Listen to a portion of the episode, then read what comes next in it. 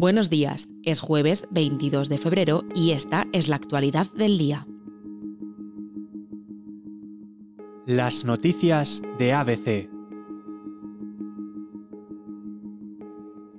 Coldo García, la sombra de Ábalos, ha sido detenido junto a su mujer y su hermano por corrupción en la compra de mascarillas.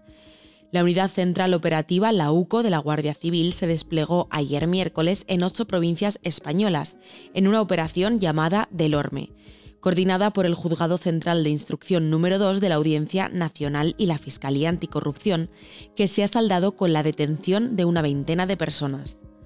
Entre estas se encuentra Coldo García, el que fue el asesor del exministro de Transportes José Luis Ábalos, durante el tiempo que estuvo en el cargo. Gran parte de los detenidos quedaron en libertad a las pocas horas y esperan ahora a ser citados por el titular del Juzgado Central de Instrucción número 2 de la Audiencia Nacional. Al menos seis entre los que está Coldo serán puestos hoy mismo a disposición.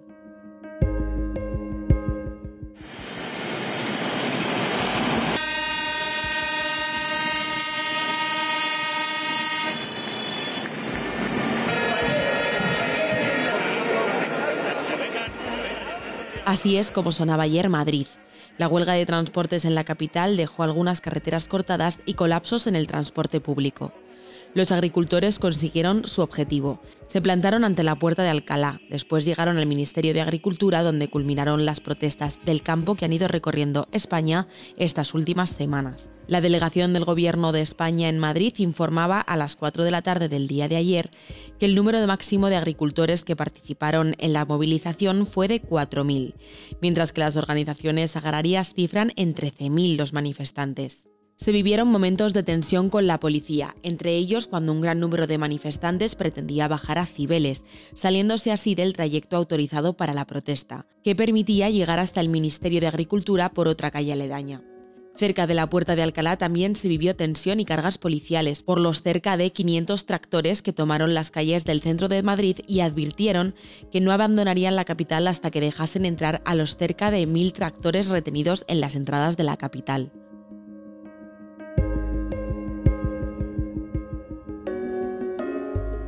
Un total de 300.000 personas en España han vendido su iris por dinero. 60 euros en concreto es lo que les pagan por escanear su iris. Los pasos son los siguientes. Te descargas una aplicación, te registras, vas a los puntos donde te toman una foto al ojo y recoges tu efectivo en un cajero de criptomonedas. WorldCoin es la empresa que está detrás de todo esto. Disponible en 35 países de todo el mundo, acumula un total de 3,5 millones de usuarios lo que resulta una práctica atractiva a priori, oculta muchos riesgos al requerir datos sensibles de usuarios. Está siendo ya investigada en Francia y Alemania. En Kenia han llegado a prohibirse estos escáneres oculares porque no queda del todo claro si se vulnera la legislación del país. La Agencia Española de Protección de Datos han confirmado a ABC que la actividad de WorldCoin se encuentra en fase de análisis.